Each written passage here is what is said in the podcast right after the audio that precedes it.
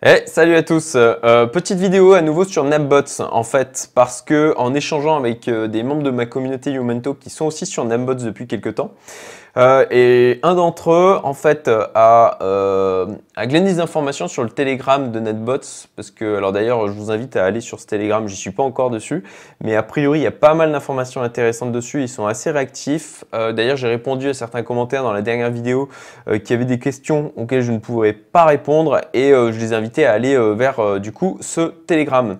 Alors en fait, a priori, Binance, vous allez avoir des, frais supplémentaires si vous ne changez pas ce paramètre.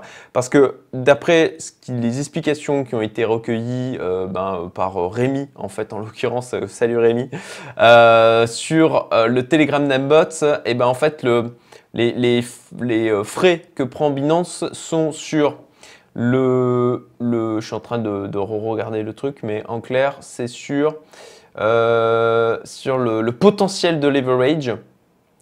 Euh, voilà, l'autorisation de levier et non pas sur le levier réellement pris. Donc, pour pouvoir les modifier ça, je vous le montre rapidement pour éviter que d'autres personnes se fassent, euh, fassent prélever des frais en plus pour rien, comme c'est mon cas. En fait, ça a été mon cas.